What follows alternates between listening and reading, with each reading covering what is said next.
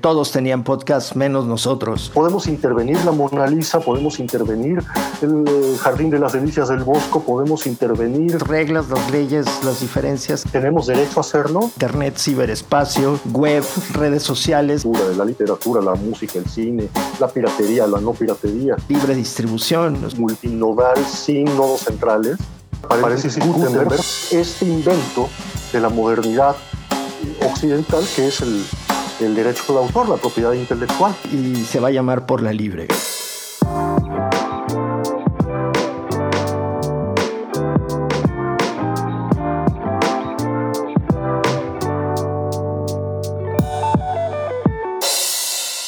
Bienvenidos, este es el número 5 de Por la Libre, un podcast donde compartimos charlas Carlos Maza desde Lima, Perú y su servidor Alex Rubio. Y hoy no le doy inmediatamente la palabra a Carlos porque quiero que sepan que hoy tenemos un invitado, que es mi brother, Arturo Rubio, que comparte con Carlos la pasión por la bicicleta.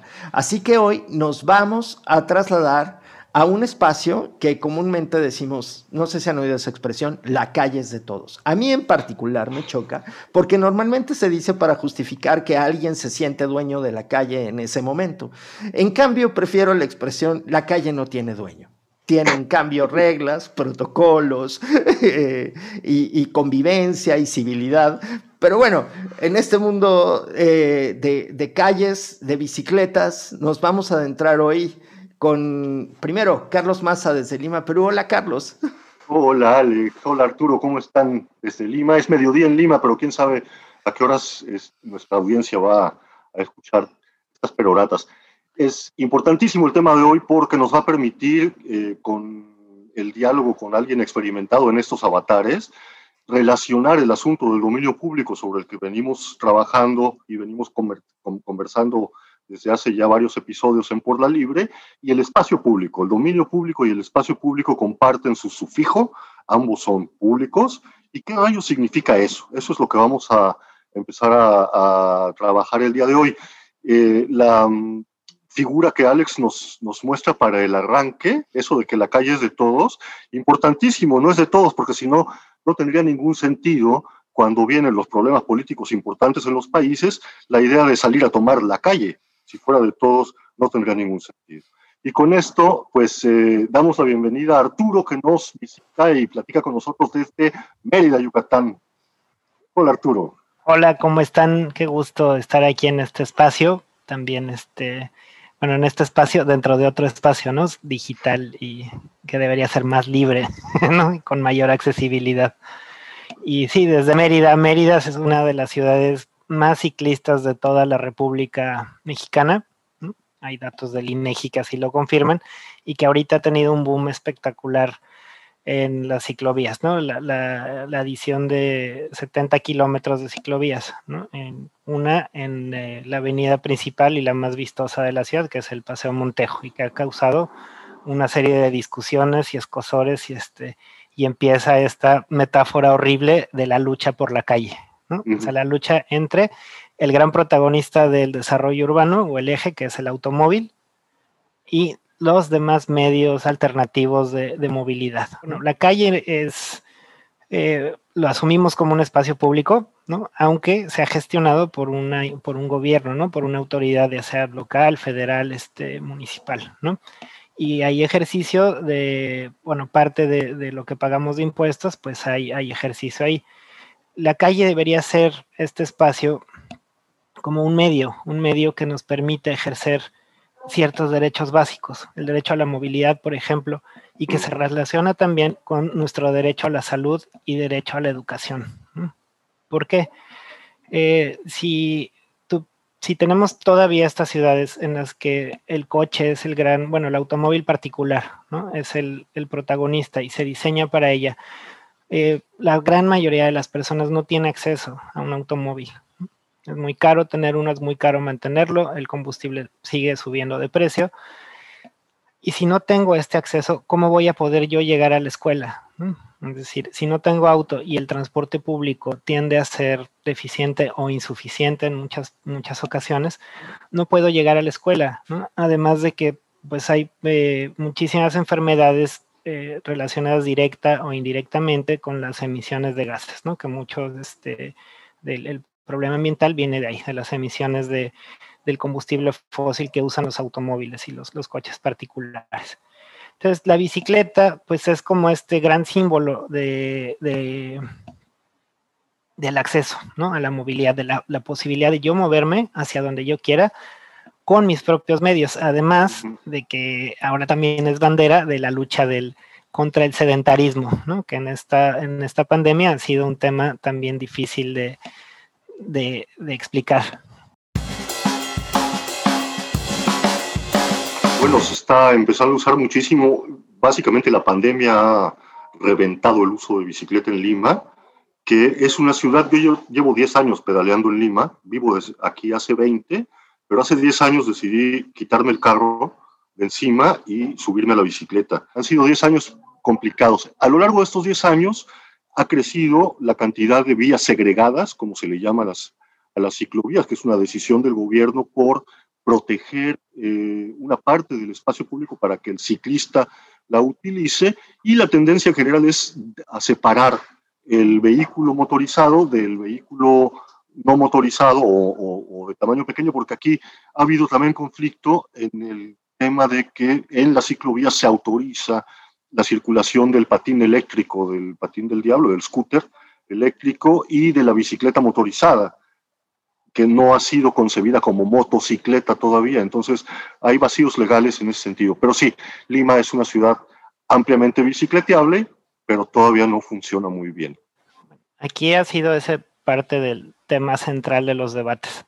La cuestión de el espacio segregado de, la ciclovía solo para las bicicletas, cuando la realidad es que hay muchos otros medios de, transporte que se benefician de que exista un espacio segregado o, una eh, pista pintada, ¿no? También separada de manera solo visual en la calle. También se aprovecha, por ejemplo, las personas con discapacidad que están en una silla de ruedas pueden aprovechar estos espacios, ¿no? Para transportarse o para hacer este, actividades recreativas o, deportivas, ¿no? En, los días y momentos que se pueda.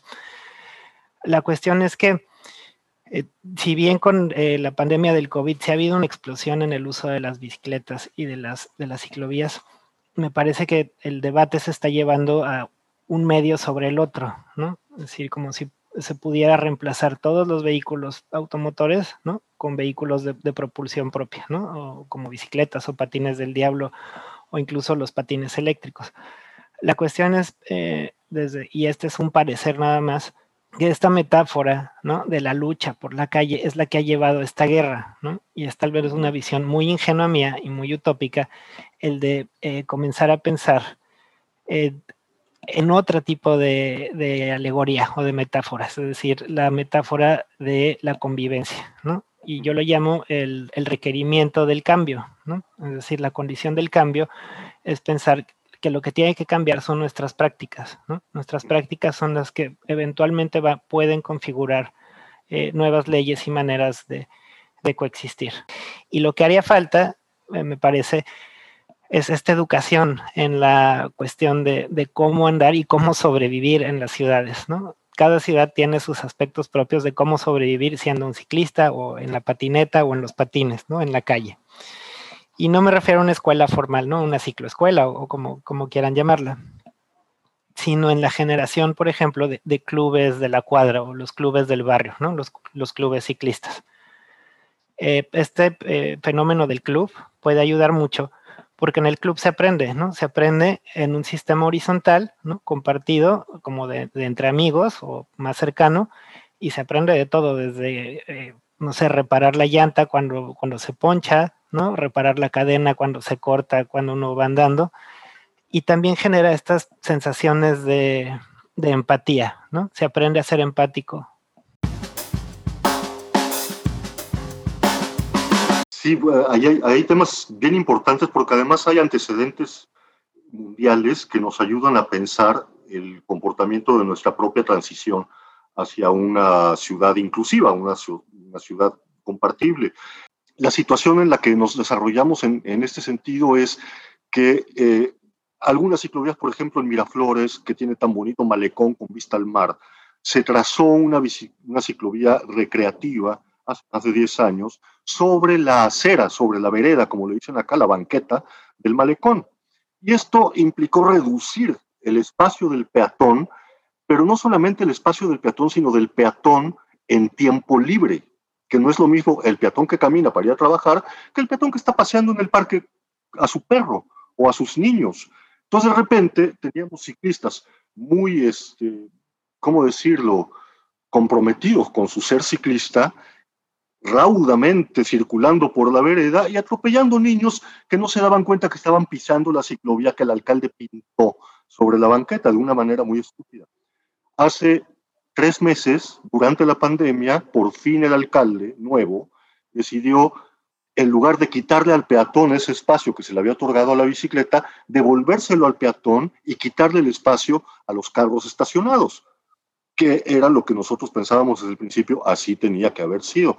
Entonces ahora tenemos ciclovía de doble vía eh, a un costado del malecón y los ciclistas van por ahí muy, muy contentos, algunos en plan de trabajo, otros en plan de recreación, que ese es otro tema importante, dónde acaba lo laboral y dónde lo recreativo con la bicicleta, porque eso define espacios que se pueden diseñar. En fin, estas ciclovías no conectaban una con otra al pasar de un distrito al otro. Entonces llegabas al final de la ciclovía de Miraflores y llegabas a un abismo al cual no podías pasar porque los carros no te iban a dejar, como en aquel chiste de Chava Flores, que está uno de un lado del viaducto y le pregunta al otro, oye, ¿cómo le hiciste para cruzar?